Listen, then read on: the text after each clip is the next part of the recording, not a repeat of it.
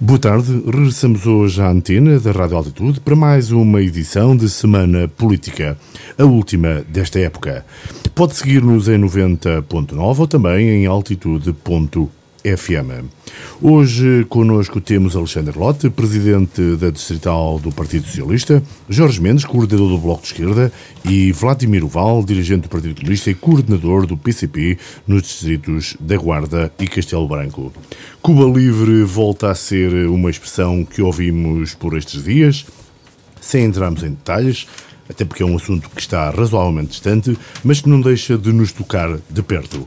E enquanto o presidente Dias-Canel clama pelo fim do embargo americano, o povo saiu à rua por estes dias a clamar por liberdade numa terra onde a crise se agudiza com a pandemia. Jorge Mendes, como tem acompanhado estas manifestações nessas ilhas distantes, mas paradisíacas de Cuba?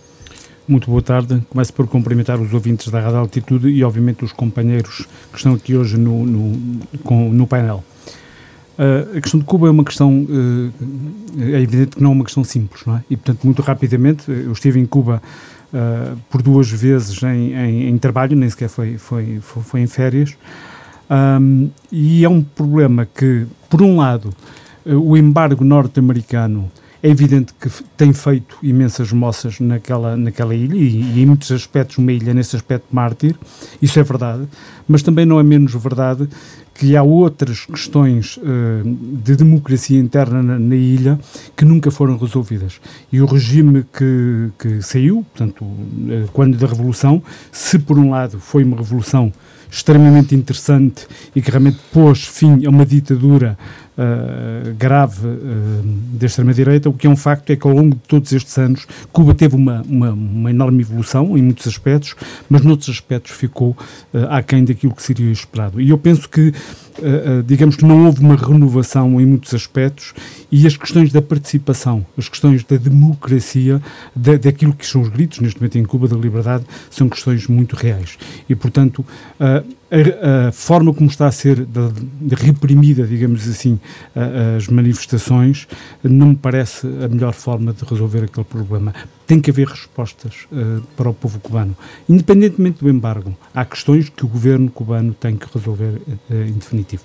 Vladimiro, uh, Cuba Livre continua a ser, ou volta a ser um grito, para além, como já referiu Jorge Mendes, de se defender o fim do embargo americano, também se defende que o povo possa ter voz e liberdade.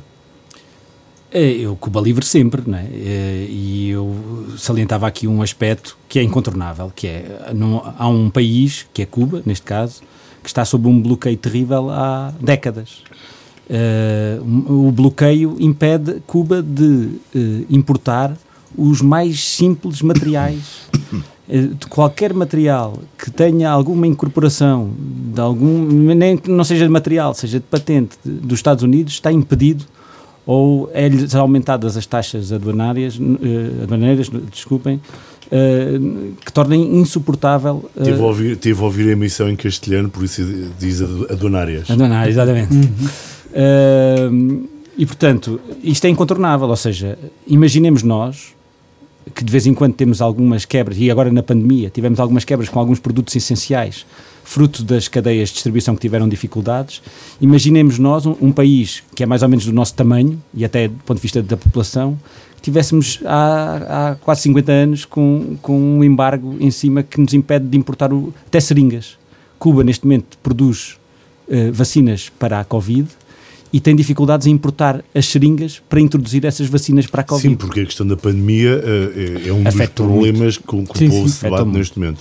E, portanto, eu, eu, isto é incontornável e acho que é, era quem faça a análise do problema de Cuba e não coloca esta, esta questão na, na equação uh, está a fazer uma, uma análise errada. Depois queria salientar outra coisa, é que os Estados Unidos e os seus apaniguados, digamos assim, no, na ONU estão completamente isolados nesta, nesta sua decisão de manter o bloqueio.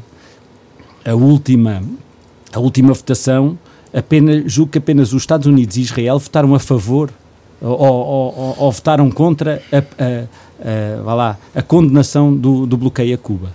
O que quer dizer que estão bastante isolados e que, eh, mas que ainda assim eu salientava os sinais de ingerência por parte dos Estados Unidos, que são uh, evidentes, e há provas mais que fundadas disso, de, do ponto de vista dos serviços secretos, do ponto de vista de, de, de, ingerência num, num povo que quer traçar o seu caminho. Eu já estive em Cuba também, e Uh, é claro, há, o, nós, uh, aqui o PCP não defende os modelos, não tem um modelo de construção do socialismo, não, não se fixa em modelos, nunca tivemos, nem antes do 25 de Abril tivemos, tivemos essa, essa concepção. Portanto, com certeza, o modelo cubano terá que ser construído pelos cubanos, assim como aqui o, nosso, o desenvolvimento do nosso país e da nossa situação política terá que ser conduzida pelos portugueses.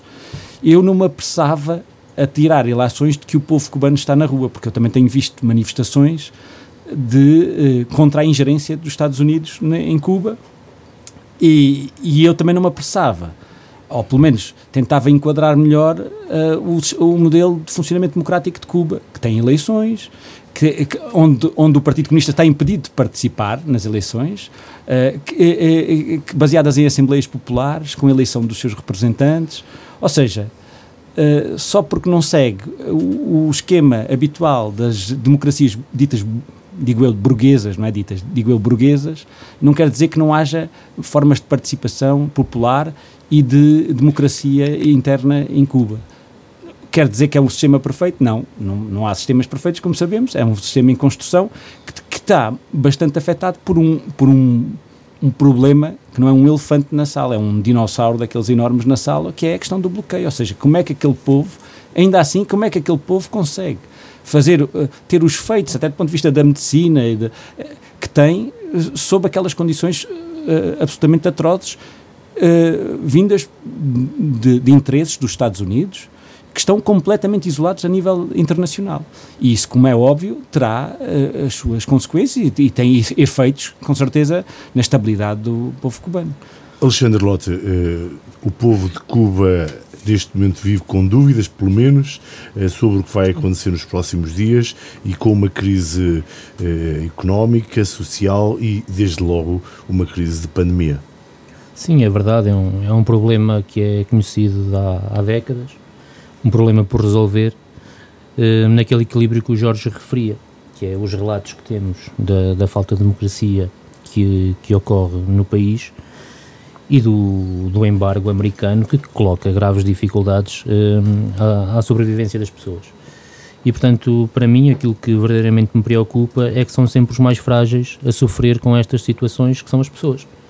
Porque o embargo não tem conseguido resolver o problema da falta de democracia no país, e tem agravado as condições dia a dia das populações e, portanto, espero bem que seja levantado quanto antes e que se uh, o povo cubano, pelos meios próprios, consiga de facto ter um, um regime, um sistema político que lhe permita uh, de facto viver melhor com a questão da participação, da, da decisão que, do meu ponto de vista e daquilo que são os relatos que me chegam, eu nunca estive em Cuba, ao contrário de vocês os dois, provavelmente vocês os três, e portanto a minha informação é com base nos relatos que, que temos e com base na informação credível disponível, que diz que de facto isso não acontece e portanto é, é bom que isso seja resolvido.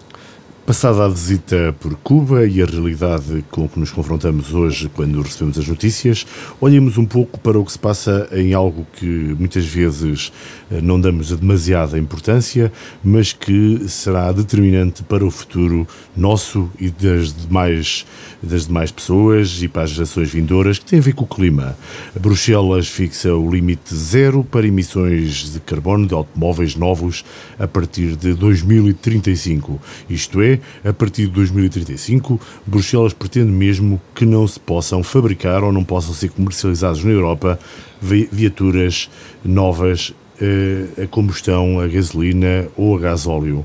Uh, Jorge Mendes, como é que vê esta medida? Uh, este é o caminho e por que razão é que a sociedade no seu todo, nomeadamente a sociedade portuguesa, apesar de falarmos muito de veículos elétricos, vemos como, por exemplo, Espanha dedica no seu próximo Orçamento de Estado 4,6 mil milhões de euros para uh, o mundo elétrico dos carros elétricos e em Portugal vamos apoiando devagarinho e por isso os carros elétricos continuam muito caros. Como é que vê esta realidade?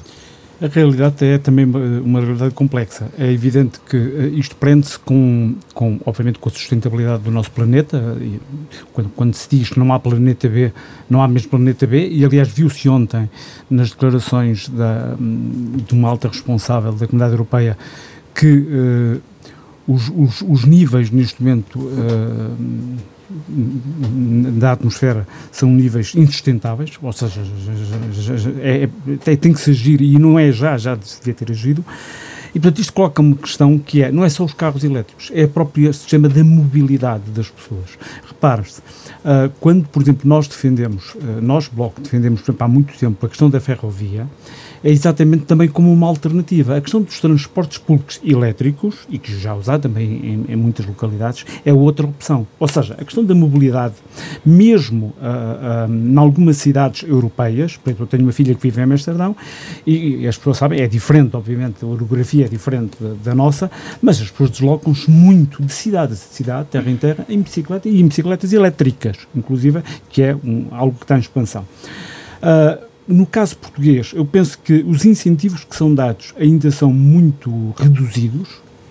Uh, ainda há problemas, estamos a falar dos carros elétricos, é? ainda há problemas na, uh, com, com, com a duração da bateria, com as, as pessoas que programam as, as, suas viagens, com a forma de carregamento, portanto, ainda há aqui problemas técnicos que levam algum tempo para resolver, mas há uma coisa que é, que é óbvia: o governo português, à semelhança de outros governos europeus, tem que investir fortemente uh, neste tipo de, de mobilidade. Repito, não é só a mobilidade elétrica do, dos carros, é também a forma como nós queremos viver numa cidade e como o podemos fazer. Porque se toda a gente levar os seus carros para o centro da cidade, como tem acontecido, e em Portugal isto acontece muito, se todos nós nos deslocarmos da mesma forma, se não tivermos bons transportes públicos, se tivermos uma má ferrovia, é evidente que as pessoas optam por levar os seus carros a gasolina, a gasóleo e, obviamente, que poluem. Portanto, nós vemos a, a, a ideia como uma ideia que pode ser bastante interessante, mas que urge tomar decisões, no caso português, urgentes. O, o Batista Martins falou e muito bem naquilo que é o apoio, por exemplo, que o governo espanhol prevê para, para o próximo orçamento e vamos confrontar em termos percentuais com aquilo que é o orçamento em Portugal, que é praticamente extremamente reduzido, não é? E, portanto, esta é uma questão que tem que ser, que tem que ser resolvida rapidamente, mas não há planeta B, estamos de acordo, é necessário investir rapidamente nisto. Vladimiro, também acha que temos feito pouco? O que é que falta fazer? E agora, perante esta decisão europeia ou da Comissão Europeia de que 2035 vai ser um limite zero para, o, para as emissões, o que é que devemos fazer? Eu, eu, eu, não, acho que não é, não é propriamente fazer pouco, é, é orientar as políticas para o sítio certo. E é isso é que me preocupa. E, e, eu acompanho um pouco aquilo que já foi aqui dito, que é eh, de nada te serve uh, mudar o tipo de carros que utilizamos se não mudamos o paradigma.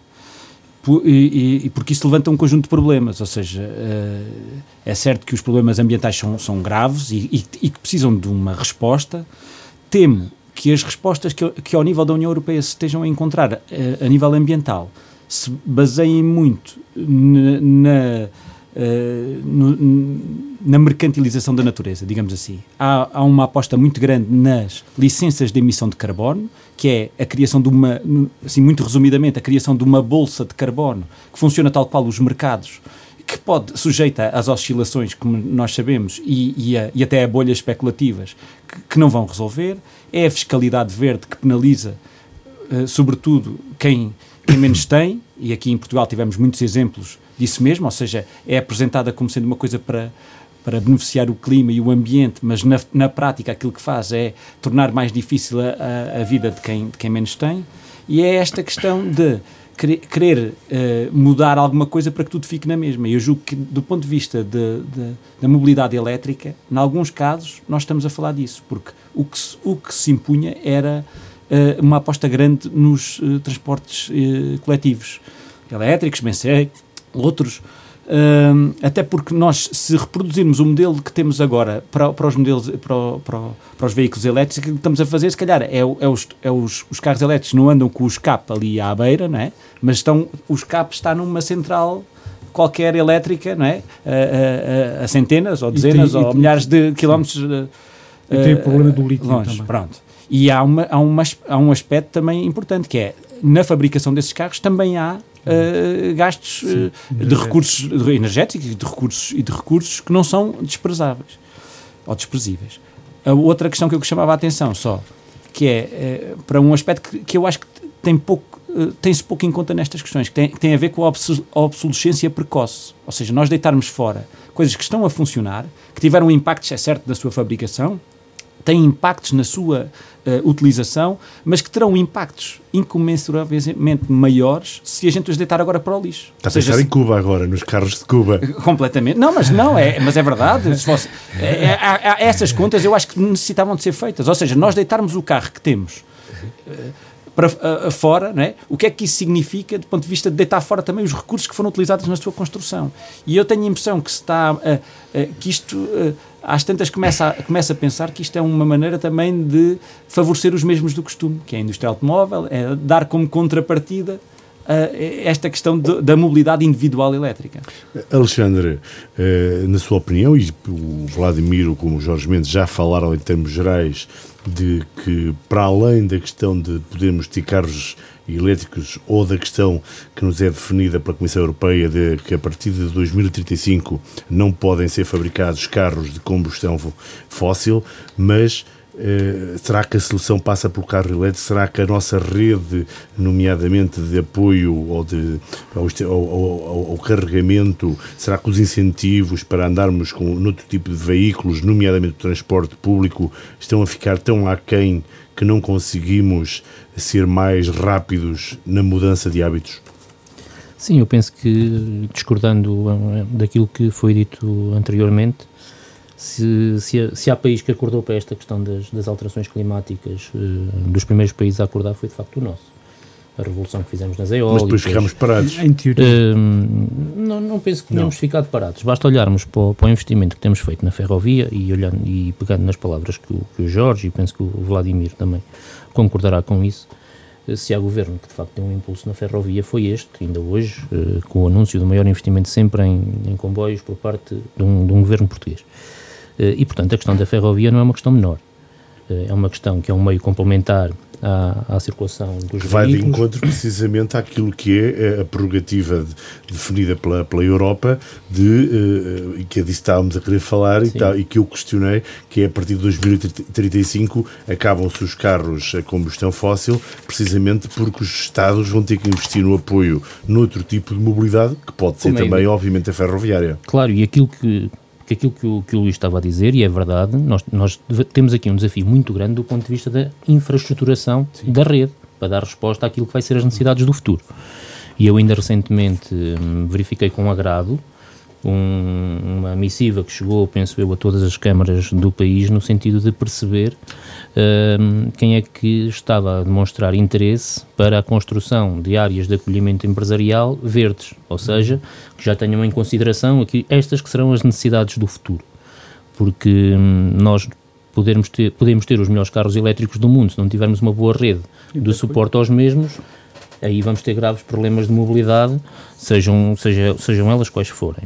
E, portanto, aquilo que me parece eh, importante nesta fase é planearmos com cuidado a questão da infraestruturação da rede, para aquilo que será uma necessidade do futuro, e ainda bem que vai ser assim a partir de 2035, e depois também termos cuidado com aquilo que o Vladimir dizia, que para mim não é uma questão menor e que a mim parece-me tem andado um bocadinho esquecida, que é a questão de saber o que vamos fazer àquilo que temos neste momento. Porque quando falamos em economia circular também devemos olhar para estes carros que eventualmente vão deixar uhum. de ser de circular na, nas vias, portanto vamos ter carros novos, o que é que vamos fazer com estas viaturas? Porque não estejamos também só a olhar para um lado e depois termos um problema uh, grande no futuro. E portanto parece-me que esta vertente é importante que tenhamos também em consideração no futuro, sendo certo que, uh, na minha opinião, o futuro passa por ferrovia, transportes públicos elétricos complementares à ferrovia, e mobilidade sustentável em, entre conselhos e nos, nas próprias eh, localidades. Na guarda por decisão do Tribunal, eh, o concurso de transporte público eh, teve um volte face e foi, por questões processuais, foi retirado, digamos assim, a atribuição da concessão ao primeiro candidato para ser entregue ao segundo candidato. Eh, qual é que acha que deveria ser a análise, a, a percepção do que poderá acontecer, considerando nomeadamente que hoje temos uma rede de transportes coletivos na cidade da Guarda um pouco obsoleta, digo eu, com autocarros com muitos anos e poucos. Como é que pode ser, como é que deve ser, como é que vamos reivindicar uma mobilidade eh, sustentável ou pelo menos menos poluente e que possa servir as pessoas? Bem, eu sou, sobre esse assunto parece-me evidente que eu, eu, saí da Guarda em 2013, trabalhei aqui durante três anos, de seis anos, e já nessa altura a rede era claramente obsoleta. Se olhar para aquilo que foi feito de lá até cá, portanto não foi feito grande coisa, portanto percebe-se o grau de desgaste que existe uh, na rede de transportes públicos urbanos na Guarda, sendo certo que a Guarda deve ser das cidades do país onde isso é mais importante porque eu trabalhei. Pela orografia, nomeadamente. Exatamente, e, e, pela dispersão populacional. É que muitas vezes esquecemos, temos uma porcentagem extremamente significativa de pessoas nesta cidade que vivem na zona uh, periférica. periférica. E, portanto, isso tem um impacto muito grande. Eu que trabalhei numa farmácia, lidava diariamente com pessoas que vinham uh, de autocarro, que vinham de comboio e que se sentiam diariamente pressionadas pela falta de horários que existia eh, nos transportes públicos e que viam o seu acesso a serviços como o hospital, a própria farmácia, limitados em função da pouca oferta que existia. E a verdade é que nada foi feito e isso preocupa-me e, e, não, e não é pouco. E espero sinceramente que é evidente que a renovação da frota, da frota não é possível, do meu ponto de vista, só com, com meios próprios e o Estado Central tem a obrigação de financiar e abrir linhas de financiamento para que se de facto possa fazer essa revolução também em termos ambientais e em termos de mobilidade sustentável no interior das grandes cidades, mas também gostaria de alertar para uma outra necessidade e que diz muito da importância que a Guarda tem no nosso distrito. É que quando falamos em transportes públicos na cidade da Guarda, não estamos a falar só na cidade da Guarda. Estamos a falar nos transportes públicos da região. Da região. Aquilo que eu quero é que um cidadão de Fornos consiga entrar no comboio em Fornos, saia na estação da Guarda e tenha um, um, autocarro elétrico que lhe permita chegar a qualquer serviço essencial na cidade da Guarda o mais rápido possível e voltar para Fornos no, no seu dia a dia. Isto é aquilo com que todos sonhamos. Se é possível fazermos isto de um dia para o outro, eu sei que não. Mas há passos que têm que ser dados. E esta questão dos, dos serviços. E acha que não estão a ser dados esses passos? Não, isso claramente. Aquilo que eu lhe disse é. Acho que não estamos de desacordo. Eu saí daqui em 2013. Se de 2013 a 2020 e um, e um. não houve praticamente nenhum investimento nessa área, se já em 2013 as coisas não estavam bem, é evidente que se degradaram sobremaneira. E, portanto, eu, eu diria que é uma das áreas. A concessão está a ser adiada e a entrega ao novo concessionário tem sido protelada, e isso leva a que não só não tenha havido investimento, como não vai haver seguramente nos próximos tempos eh, investimento em mais meios de transporte urbano. Sim, como é evidente, isto, eu não conheço o processo em, em detalhe. Uh, portanto, não me vou pronunciar sobre aquilo que, que, não conheço do ponto de vista processual. Acredito que terão, as pessoas terão feito tudo com a melhor das intenções. A verdade é que as coisas não correram bem e quem vai ser prejudicado são novamente as pessoas, que vão continuar sem transportes públicos essenciais que lhe permitem chegar a serviços que são fundamentais para o seu dia a dia. Jorge Mendes. Foi presidente do Politécnico, creio que já então muitos estudantes reivindicavam Sim. que houvesse uh, um acesso mais rápido, mais constante, uh, ligações mais uh, adequadas aos horários de, dos alunos ou dos professores também, que possam deslocar-se do centro para o Politécnico da Guarda. Não terá sido feito muito e continua, suponho, que esse é um problema. Continua a ser um problema e repare, o Alexandre falou que em 2013 Ora, eu fui, eu fui presidente do Instituto de 2001 a 2010. Portanto, já a questão eh, era bastante grave nessa altura e, portanto, isto é transversal a, a, diversas câmaras e a diversos partidos, os partidos que por lá passaram, é transversal. Não, é, é, verdade que nestes 18 anos pouco ou nada foi feito, mas também não é, não é menos verdade que no, nos anos anteriores também já a rede era extremamente fraca. Aquilo que, que disse o Batista dizer era verdade, ainda hoje se mantém. Ou seja, mesmo os horários para o Politécnico são horários ainda bastante reduzidos e, e, quase residuais, mas há aqui uma questão uh, importante. Esta, esta questão processual também, tal como diz o Alexandre, não posso pronunciar, se calhar nenhum de nós vai pronunciar, porque são questões processuais. Claro. O, o, problema é que, seja de que forma for, quem está a ser duramente prejudicado são as populações da Guarda e do seu distrito. A ligação ao distrito, que é outro problema grave, não, falou em Fornos, mas eu falo do, do meu conselho, que sou de Gouveia, não é?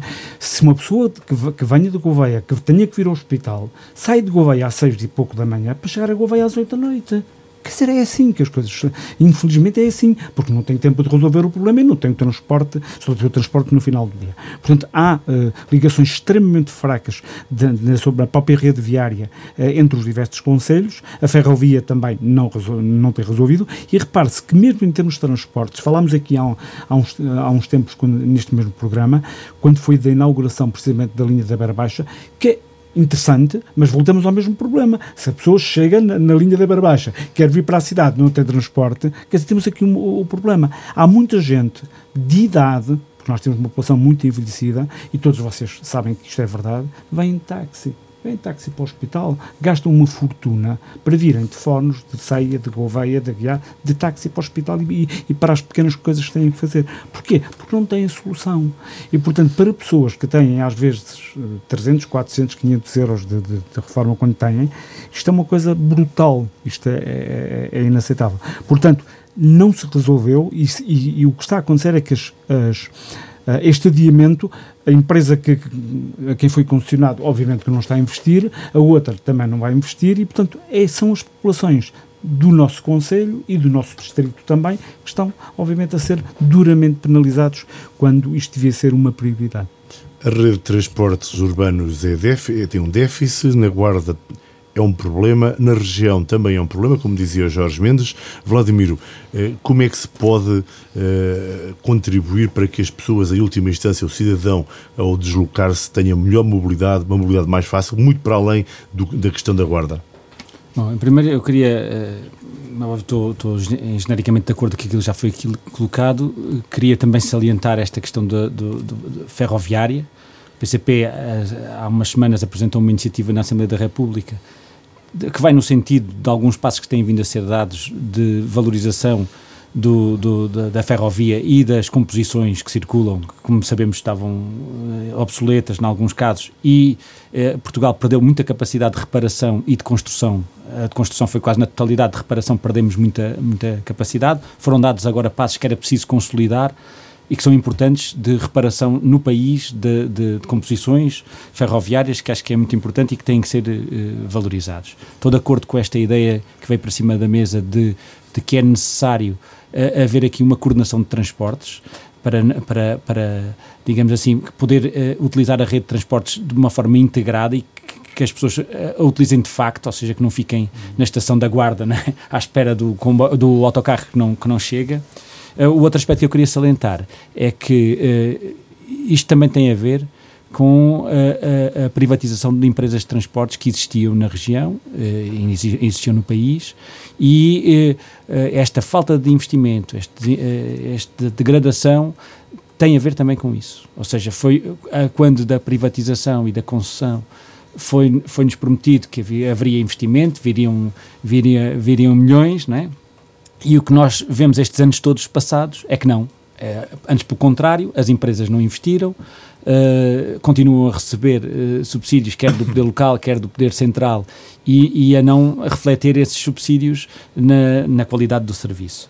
Sim, eh, porque, por exemplo, nas demais cidades, ou nas grandes cidades, como Lisboa e Porto, houve inclusive uma subsidiação efetiva à mobilidade do cidadão através do transporte público, coisa que na nossa região parece que não foi devidamente aproveitada ou não está a ser devidamente aproveitada. O, aqui era esse aspecto que eu queria referir, é que houve aqui na região e na CIM, uh, uh, são várias, mas na CIM em concreto, que andou-se para trás. Ou seja, havia uma proposta que, que, está a ser aplicada no país inteiro, que esbarra com este problema de não haver uma rede condigna, mas que, de redução das tarifas dos espaços sociais, que na proposta do PCP e o que está aprovado era que deviam ser 30 euros no, mensais no Conselho e 40 euros na CIM, e que aqui é das poucas CIMs que andou para trás nesta, nesta decisão, e isto afeta, afeta bastante, uh, digamos assim, o acesso das pessoas ao, ao transporte. É claro, sobre a questão processual, uh, eu também não digo nada porque não conheço e, portanto, não, não, não, é, não é possível a gente analisar aqui de uma claro. penada esta, é, é, essa questão. Parece-me a mim que se houvesse um, um operador público algumas destas questões não se colocariam, né, digamos assim, e que, e que e eventualmente com benefícios de qualidade e de abrangência, porque, como sabemos, os transportes públicos, até do ponto de vista ambiental, têm uma importância grande e, portanto, uh, é daqueles serviços que tem que ir para lá do lucro, tem que ser pensado para lá do lucro, não é? E isso, e isso não se faz uh, dando dinheiro aos privados que vão sempre, uh, são um poço sem fundo, não é? Sim, só para, para, para, para repicar um bocadinho aquilo que o Vladimir dizia, relativamente à questão do parte. Uh, o parte é o, é o mecanismo que é utilizado para, um, em, em, Lisboa, Porto, e que foi agora alargado a todo o país para diminuir de facto o, o preço do, dos passos. A verdade é que é um programa, e nós já fizemos sentir isso também uh, dentro do, do, partido e do próprio governo, que deveria ter uma discriminação positiva novamente para os territórios de baixa densidade, porque depois cria graves problemas no processo de tomada de decisão aos agentes uh, políticos locais. Porque aquilo que tínhamos de cima da mesa em função do valor que tínhamos do parte, era ou nós utilizávamos o dinheiro para subsidiar aquilo que são os serviços essenciais em todos os conselhos da comunidade intermunicipal e fazíamos uma distribuição quase homogénea e que ajudava também a diminuir os custos que as câmaras municipais têm com o pagamento das tais compensações quase todas as câmaras têm que pagar aos operadores, exceto aquelas que têm um grande volume de tráfego nas linhas que acaba por operação ser rentável, ou então fazíamos a redução apenas nos passos que são utilizados e se aplicar-se-ia Covilhã, Fundão e, e Guarda, mas sobretudo na Covilhã. E, portanto, a decisão que se tomou na comunidade intermunicipal, do meu ponto de vista, foi a possível, não foi a ideal em função do valor que efetivamente tínhamos. Porque se o valor fosse maior, é evidente que daria para conseguirmos tomar uma decisão que permitisse reduzir os passos sociais em toda a comunidade intermunicipal e ao mesmo tempo diminuir o, valor do passe do serviço essencial. E, portanto, por vezes quem está por fora não percebe a dificuldade, quem está por fora do processo de tomada de decisão, não consegue perceber a dificuldade que temos eh, de fazer este tipo de decisões, mas era importante que ficasse claro que, em função do valor baixo que a comunidade intermunicipal foi foi esse o referencial para o processo de hum. tomada de decisão. Eu gostaria só de concluir que, do meu ponto de vista, em territórios como o nosso, o transporte flexível é de facto decisivo para conseguirmos ter uma rede com qualidade e que sirva efetivamente às populações.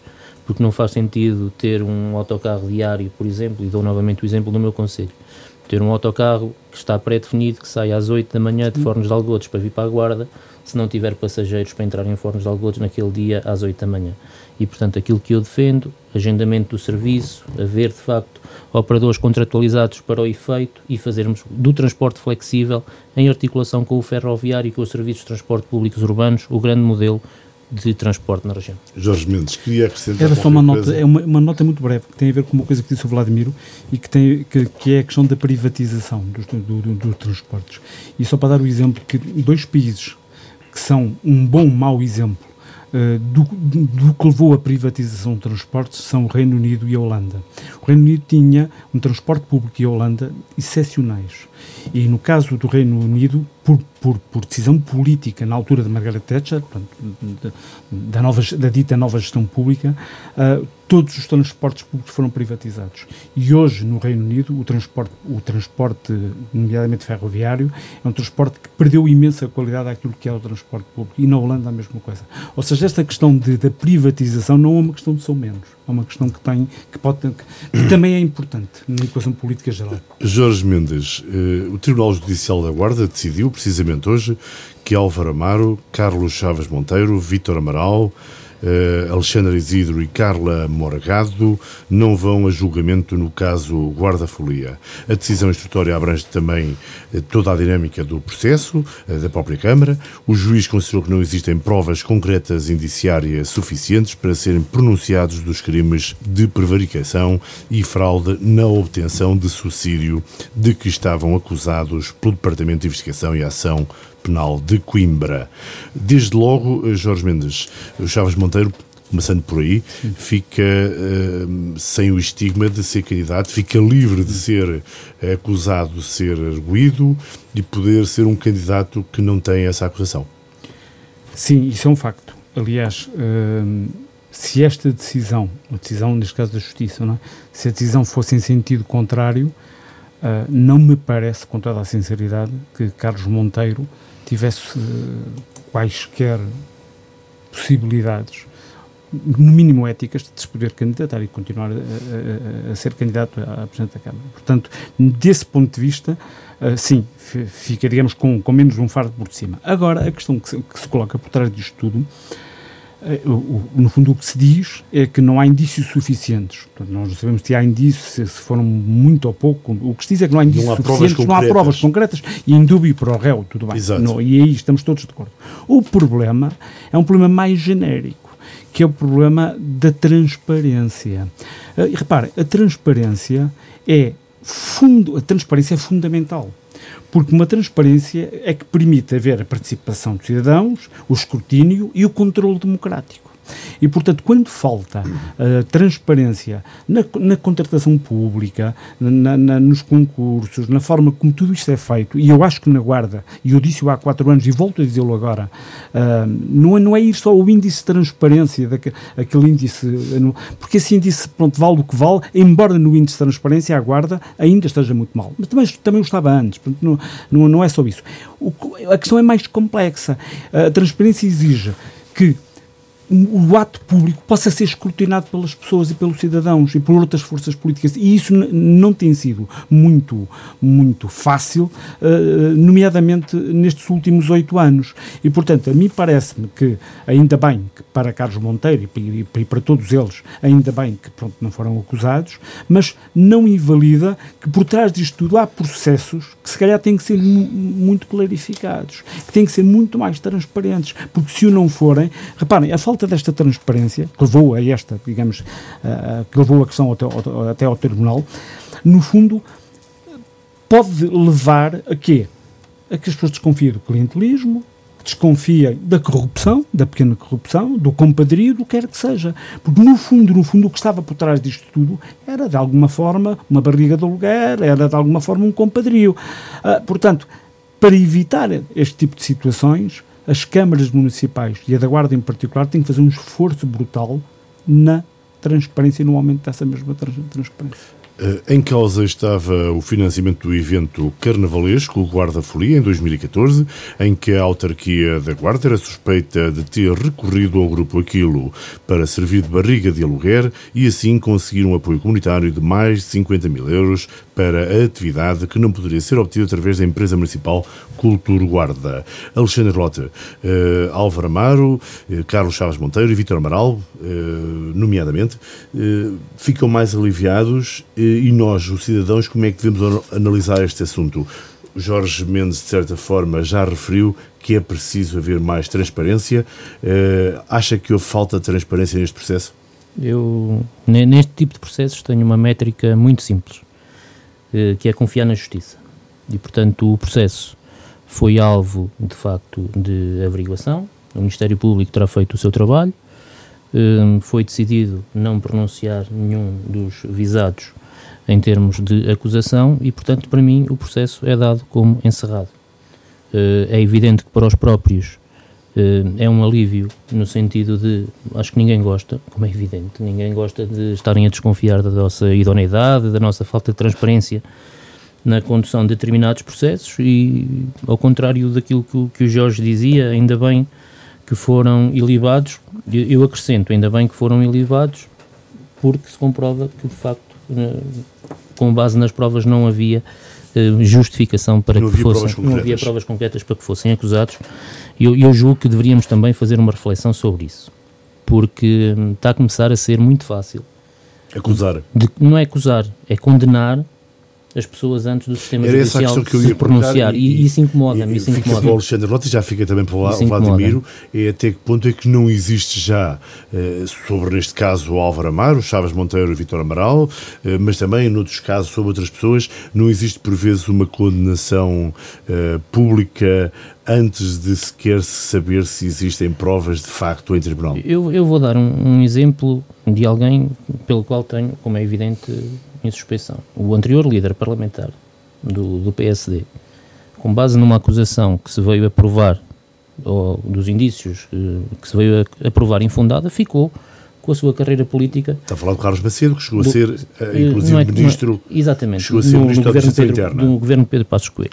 Com base num, num, processo que se veio a revelar, pelo menos à luz daquilo que a Justiça apurou, completamente hum, improcedente e sem qualquer tipo de necessidade e de comprovação de prova de que de facto ele teria cometido aqueles crimes, ficou com a sua carreira e com a sua imagem completamente comprometida a partir daí. E quando falamos. Carlos Macedo, a carreira acabou mesmo, que sim, ele tirou-se é, por. É, é, penso que não será Carlos, eh, mas pronto, eh, todos sabemos de quem estamos a falar. Sabemos, de Braga. sim, exatamente.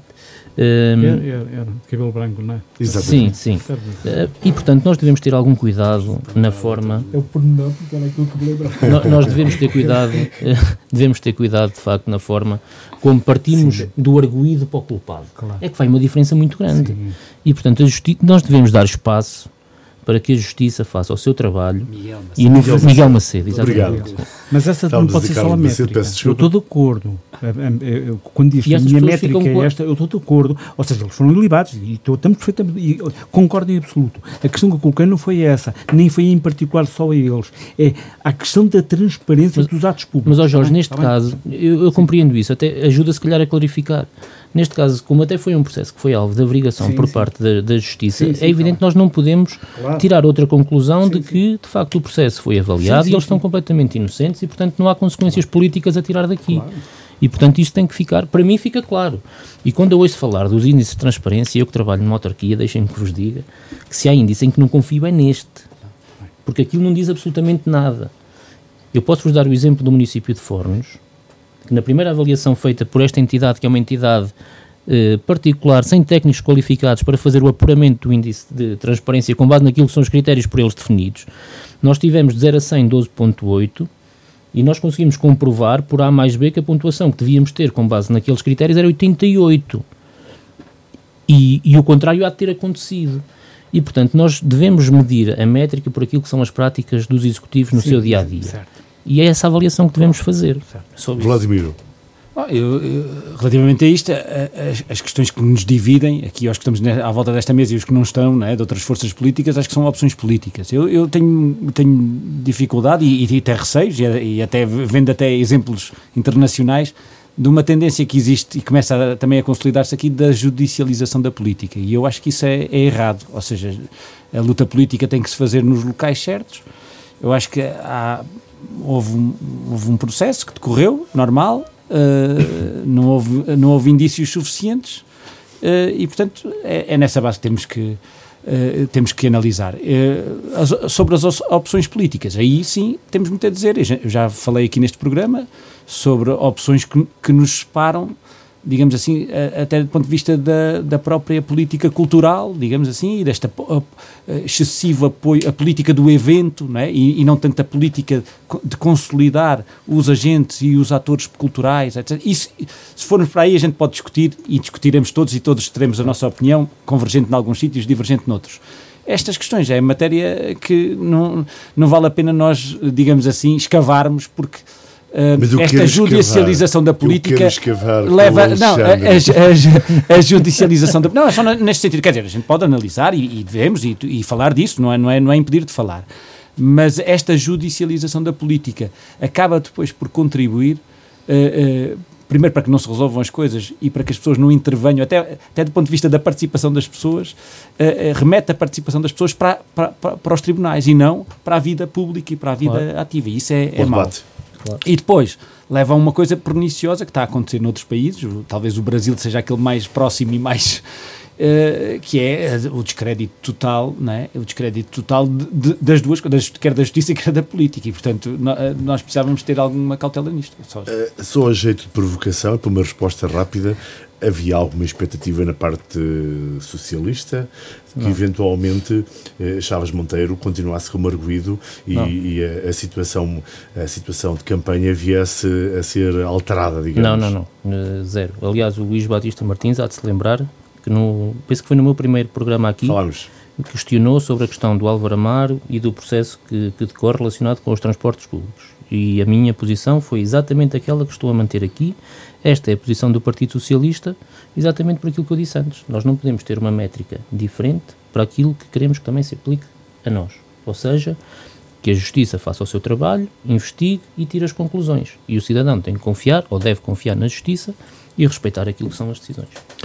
Jorge Mendes, a atribuição eh, de vagas para o Hospital da Guarda, ou para o LS da Guarda, melhor dito, mas também para os demais eh, hospitais do país. Eh, na Guarda, em concreto, foram solicitadas ao Ministério da Saúde 45 vagas, houve 10 vagas colocadas no concurso público, ou seja, o ponto de partida é logo muito mau, ainda que uh, a ULS, e nomeadamente o Secretário de Estado da Saúde, tenham vindo dizer que nos próximos dias ou nas próximas semanas poderá haver a contratação de 15 médicos. Como é que vê esta realidade e se acha que deveria haver menos vagas nos grandes centros, por forma a que em hospitais do interior possa haver mais vagas? A questão em si é grave, porque reparo, quando a ULS da Guarda pede muito bem 45, significa que eram necessidades eh, que eram sentidas, e repare, são 10 que são atribuídas, 6 de, de serviços hospitalares e 4 de, de, cuidados primários. Ou seja, estamos a falar de 22%. Independentemente da, da, da resposta da ULS, uh, ah, no fundo dizendo que há médicos interessados e que, que vão ser desbloqueadas algumas situações, o que é um facto é que isto não deixa de ser extremamente grave, e, e mesmo aceitando ao dando de barato que a vinda uh, aqui à guarda da, da Ordem dos Médicos, nomeadamente da Região Centro, da Região Centro. Sim, e a intervenção do próprio médico também, mesmo dando de barato, e não, não sei se foi assim, se não, que haja aqui uma, algum aproveitamento, mesmo dando isto de barato, que é um facto que a situação em si é uma situação extremamente grave, porque nós temos aqui alguns... O delegado, o delegado da, da Ordem dos Médicos na Região Centro disse mesmo que este seria o primeiro, Sim, o primeiro passo, passo para, para, encerrar o hospital. o encerramento porque, do hospital como tal. Porque, exatamente, por causa da anestesiologia, a cardiologia, a oftalmologia, uh, a questão inclusiva dos médicos já não se coloca só, mesmo aqui também, em Pinhal também, recentemente também houve... Sim, a questão é, é regional, a é, é, é óbvio, é. Já, o Vladimir e, portanto, já esta, seguramente irá claro, falar do caso de Castelo Branco e da Covilhã. Claro, exato, portanto, esta é uma situação, situação extremamente grave. E uh, o que não deixa de ser interessante é verificar, primeiro, algum aproveitamento por parte, nomeadamente de Carlos Monteiro, uh, Quer dizer, agora estamos aqui numa situação em que o candidato, que é o Presidente da Câmara, se vai insurgir e vem dizendo aqui, eh, no fundo, a dar o peito às balas. Quando realmente Carlos Monteiro está eh, no Executivo há oito anos e afinal também há aqui muitas situações que eram conhecidas, o que é que também fizeram. Por parte do Partido Mas era a Câmara da Guarda que deveria alterar. Não, não é a Câmara da Guarda. Não é a Câmara da Guarda, mas a Câmara da Guarda não. Não é a Câmara da Guarda só, é evidente. É evidente que não. Mas a Câmara da Guarda também, em termos de pressão política, também tem que a fazer. E, por parte, foi isso que fez o Presidente da Câmara? Eu acho que não. E por parte, ou se fez, foi muito baixinho. E por parte do Partido Socialista a questão é mais grave. É que o Partido Socialista está no poder. O Partido Socialista tem, um, tem deputados uh, de, da Assembleia República, tem um Ministério dito da coesão territorial, tem uma Secretaria de Estado aqui e agora, no fundo, o PS está a tentar uh, não fazer aqui muitas ondas, vamos tentar resolver o problema, vamos aqui ajudar, mas que é um facto, é que houve aqui uma decisão política. Houve uma decisão política e a decisão foi contra a coesão territorial, contra a, eh, a nossa região, e portanto isto parece-me extremamente grave. Há aqui alguma hipocrisia, na minha opinião, uma hipocrisia por parte também do, do, do PSD, e nomeadamente do, do Sr. Presidente da Câmara, e por parte do PS. Eu não lhe chamaria hipocrisia, há aqui qualquer coisa que não bate certo, uh, porque os nossos deputados, Uh, nomeadamente os deputados do Partido Socialista, uh, eu vi o candidato do, do, à Câmara Municipal uh, reagir timidamente, mas reagiu, pronto, ok, tudo bem. Mas quer dizer, aqui não, parece que não há responsabilidade, parece que não há aqui parece que não há aqui responsabilidades do, do PS e há responsabilidades, como diz o Batista Martins, não é só a Câmara, é evidente, há responsabilidades aqui governamentais. E portanto a situação é grave e já agora dizer Vai voltar a falar sobre Mas é só para, é para não me esquecer de uma coisa, é que tem a ver com esta responsabilidade e com os nossos deputados e tem a ver com a coesão. A questão, para não me esquecer, a questão das portagens enganaram-nos e, e, muito. Então disseram que eram 50%, agora já não são 50% já é muito menos, então andam a brincar connosco. É isso, uma okay. já iremos se houver possibilidade, esperemos que sim. Um Alexandre Lota, hoje a vereadora do PS, da Câmara da Guarda, disse que isto era uma responsabilidade, tanto isto, neste caso, a falta de médicos no interior, a falta de vagas no concurso público para atrair médicos para os hospitais do interior, era uma responsabilidade tanto dos governos do PS como do PSD. Mas neste momento, de facto, quem governa é o sim. PS, como dizia o Jorge Mendes. Eu penso que há aqui alguma confusão entre dois conceitos que é a abertura de vagas e a colocação de médicos, que não são exatamente a mesma coisa. Porque aquilo que tem acontecido, infelizmente, nos últimos anos, é que 60% das vagas que são abertas para o Hospital da Guarda não são ocupadas. E não são ocupadas porquê? E isto deve merecer uma reflexão dos próprios profissionais de saúde e do Conselho de Administração da ULS. Porquê é que o Hospital da Guarda consegue contratar e cativar médicos para vir ocupar lugares em determinadas especialidades e não consegue para outras? E a resposta é clara. A resposta é clara e tem muito a ver com aquilo que são os desejos dos médicos quando vêm para territórios como o nosso. Não é só a questão financeira. Um médico, quando vem para territórios como o nosso, e aqui entramos na parte do Presidente da Câmara da Guarda, quer viver numa cidade com boa qualidade de vida, e eu dou-lhe dois exemplos, dois investimentos do Partido Socialista nesta cidade, que o Presidente da Câmara da Guarda pode perfeitamente utilizar para cativar médicos a vir para esta cidade, como são o Polis ou o Teatro, uh, o TMG. São dois investimentos que, evidentemente, podem ser utilizados para cativar os médicos para vir. Mas eles querem outra coisa, para além disto. Querem diferenciação profissional e querem ter progressão na carreira. E para terem isto, o que é que é preciso que o hospital tenha? O hospital tem que ter a capacidade formativa para que quando eles são internos possam fazer aqui a sua especialidade, porque depois deles fazerem a especialidade é muito difícil que um médico que esteja num grande centro venha para aqui. E, portanto, é muito importante que o Hospital da Guarda faça esta reflexão. E não é preciso também que haja um investimento em infraestruturas, que haja boas condições é em termos de equipamento. É evidente, porque Bom, o Hospital da Guarda... Quando vimos que acima, acima Beiras e Serra da Estrela podia ter optado por pedir um, bom hospital para, para a Guarda, eh, no PRR, optou por, por um mundo da digitalização, que também é um caminho, como é óbvio, Sim, mas, mas estamos a falar das opções. Mas... Eh, o haver um bom hospital não pode ser o primeiro ponto ou um dos pontos essenciais na escolha? É evidente que sim.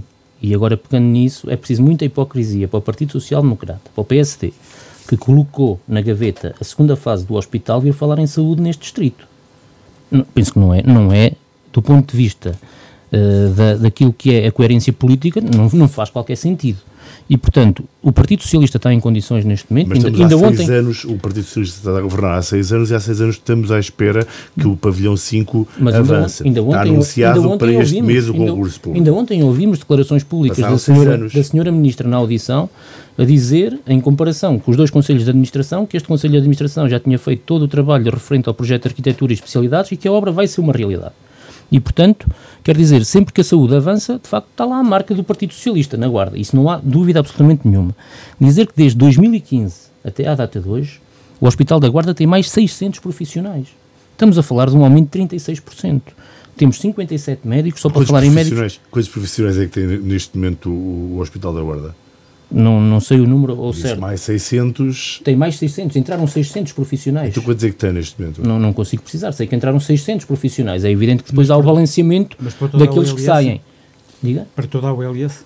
Sim, não, não, há mais 600 profissionais, são 57 médicos e pelo menos enfermeiros são 172. É claro que isto aqui tem que se fazer depois o balanceamento entre aqueles que saem e aqueles que entram. E quando falamos na abertura de vagas, o Ministério também deve fazer essa análise. E agora perguntam-me a mim, mas concordas com aquilo, com o número de vagas que foram abertas comparando com, com Covilhã e Castelo Branco? É evidente que não. É evidente Vamos então à comparação com a Covilhã e Castelo Branco. Vladimiro, também há razões de queixa em Castelo Branco e na Covilhã? Eu acho que as razões de queixas, não, acho que neste caso, infelizmente, eh, não se, não se restringem só aqui à nossa região, à beira interior, eh, vão muito para lá disso. Ou seja, interior do também conheço, também conheço a realidade em Coimbra e não é e não é e, e, e também não é muito diferente. Ou seja, eu acho que há aqui uma questão que é, que é de facto, é, é, é isto é uma. Adivinham-se problemas para, para, para o Serviço Nacional de Saúde em, no, seu, no, no seu cômputo geral, mas aqui na região, como é óbvio. Uh, nós temos vindo a intervir aí junto de algumas unidades da, da Unidade Local de Saúde da Guarda com alguma preocupação. Em Gouveia, por exemplo, há um conjunto de médicos que estão a aproximar-se alguns já estão praticamente em cima da, da, da idade da reforma. São muitos. Uh, acho que o cenário se mantém uh, praticamente em todas as unidades de saúde. Não é exclusivo aqui da Guarda. Porventura, se fôssemos para Castelo Branco ou para Coimbra, íamos encontrar a mesma situação. Temos aqui uma dificuldade até com outras profissões, outros profissionais do Serviço Nacional de Saúde, como os enfermeiros, mas também como os auxiliares e com os administrativos. Nós, neste momento, há na região Estou-me a lembrar agora de repente do PAU, não é? mas há, há, extensões de saúde que estão a fechar, não por falta de médicos, mas por falta de mas, administrativos. Vladimir, desculpa só interromper, que fique claro que eu não estou a dizer que nós fomos, que estou contra o número de profissionais, de vagas que foram abertas para Castelo Branco e Covilhã. O que eu estou a dizer é que não se consegue compreender a diferença que houve, a disparidade. E eu acho que há aqui uma. É há aqui uma... Assim, porquê? Peço desculpa, Vladimir, este pormenor. Porque é que uh, ainda assim não sei, menos... não, não lhe consigo responder. Mas eu acho que, isso, eu acho que essa, essa, essa eu, eu estou a evitar entrar por aí porque eu acho que a gente não ganha em estar, é, a, é, olhar para o lado. Os que estão ao lado estão exatamente nas mesmas circunstâncias. Claro, é? Mas quando comparam com outros. A questão é, é, é, necessário mais pressão política do interior? Bom, claro. Podemos conquistar mais alguma coisa com essa pressão política? Eu, eu acho que a pressão política é, é fundamental e a luta das populações um é fundamental dos profissionais. Há um problema montante que tem a ver com, com algo que normalmente não se, não se diz, não se explica, porque é que uh, o, o, é importante que haja, que haja este, esta abertura de concurso para as vagas, que tem a ver com as condições de quem é contratado, isto é, ao entrar-se no concurso para, para as vagas, ou ser-se colocado nessas vagas, obviamente que o técnico de saúde, o médico, vai ficar com condições de ligação ao Estado que não vai ter esses, que não vão ter esses 15 médicos contratados claro, numa fase posterior, claro, que, são, que são vínculos precários. precários. Não, não, não são contratos, não são Bom, contratos de eu, trabalho por tempo indeterminado, não eu são queria, vínculos precários. Mas é diferente. Mas eu, queria, eu até estranhei, sou sincero, como é que o Presidente da Câmara da Guarda Sim. tem desconhecimento desse programa que existe. Isso, isso foi uma coisa que me criou, de facto, grande Bom, perplexidade. Mas, mas, mas de qualquer das formas, só para, só para concluir aquilo que eu estava a dizer, o, o, o que está aqui, eu, eu, nós estamos preocupados é sobretudo com o rumo de degradação. E eu acho que neste sentido, uh, uh, o, esta fusão que houve da criação da ULS, já tive a oportunidade aqui de dizer, acho que foi negativa Bom, para a região.